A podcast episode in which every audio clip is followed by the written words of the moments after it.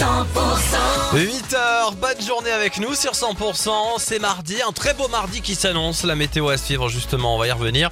Pour les tubes, il y aura Linkin Park avec Lost et tout de suite c'est le retour de l'info 100%. Les et l'info 100% Et toute dans la région avec Cécile Gabot, bonjour Cécile. Bonjour Axel, bonjour à tous. La réouverture du Luna Park du Cap d'Agde hier après le drame qui s'est déroulé le week-end dernier. L'enquête continue. Rappelons que samedi, un adolescent de 17 ans est décédé après un accident sur une attraction à sensation. Une jeune femme de 19 ans a été gravement blessée. Elle est hors de danger aujourd'hui. Le vent qui soufflait fort pourrait être en cause. Les gendarmes des Pyrénées-Orientales ont lancé un appel à témoins hier sur leur page Facebook après la disparition d'un vacancier. Celui-ci séjournait avec sa famille à Sainte-Marie-la-Mer.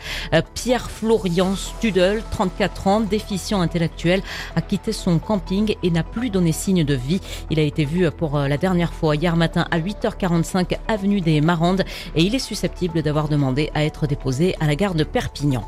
Un début de noyade au lac de la Cavaillère à Carcassonne hier. Un adolescent de 16 ans qui visiblement ne savait pas nager a coulé à pic. Les maîtres nageurs sont rapidement intervenus. Ils ont remonté l'adolescent à la surface. Il a ensuite été transporté à l'hôpital en état d'urgence absolue. Et puis sauvetage de nuit en mer, l'équipe de la SNSM de Port-Vendre et un hélicoptère ont été mobilisés ce dimanche en fin de journée pour porter assistance aux occupants d'un voilier en difficulté. Il se trouvait à quelques 40 km de la côte avec de très mauvaises conditions météorologiques. Merci d'écouter 100%, la suite du journal avec Cécile Gabod. Sensibiliser à l'environnement à travers le sport. Voici l'objectif pour la Fédération française de foot et le fonds de donation Game Earth qui collaborent ensemble avec le FFF Tour 2023. Des journées entières dédiées au beach soccer, mais aussi à la dépollution marine, au nettoyage de plages et à la sensibilisation à la protection des côtes et des océans. Pendant cinq semaines, dans six villes de France, Game Earth met en place différents ateliers participatifs et pédagogiques Hier, l'événement était à Canet-en-Roussillon, dans les Pyrénées-Orientales, et c'est l'association Oui Océan qui était présente. On pouvait y découvrir un coffret rempli d'espèces marines comme des œufs de raie, de sèche, des huîtres, des reproductions agrandies de plancton. Une sensibilisation qui passe par l'émerveillement pour euh, Marianne Copper. Elle est bénévole de Oui Océan. Un enfant ou un adulte, il est émerveillé par ce monde qui est très peu connu, qui est magnifique de couleurs, d'images. C'est un monde magique, le, milieu marin. Si l'émerveillement est présent, alors toute la partie éducation, sensibilisation, compréhension, puisque c'est par la connaissance que les choses se passent, les gens vont pouvoir avoir des, actes déjà plus euh, respectueux parce qu'ils comprendront l'impact de ben, déchets, qu'est-ce que ça devient, microplastique, etc.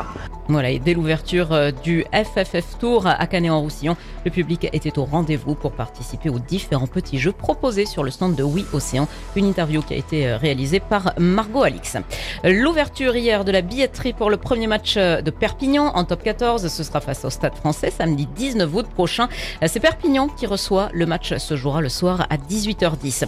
Et puis un match de, de la Championship bientôt à Carcassonne, hein, c'est du rugby à 13, le samedi 19 août Domecq, le Toulouse Olympique 13 affrontera les euh, Swinton Lions, une rencontre organisée par le Carcassonne 13 et ce sera à 18h.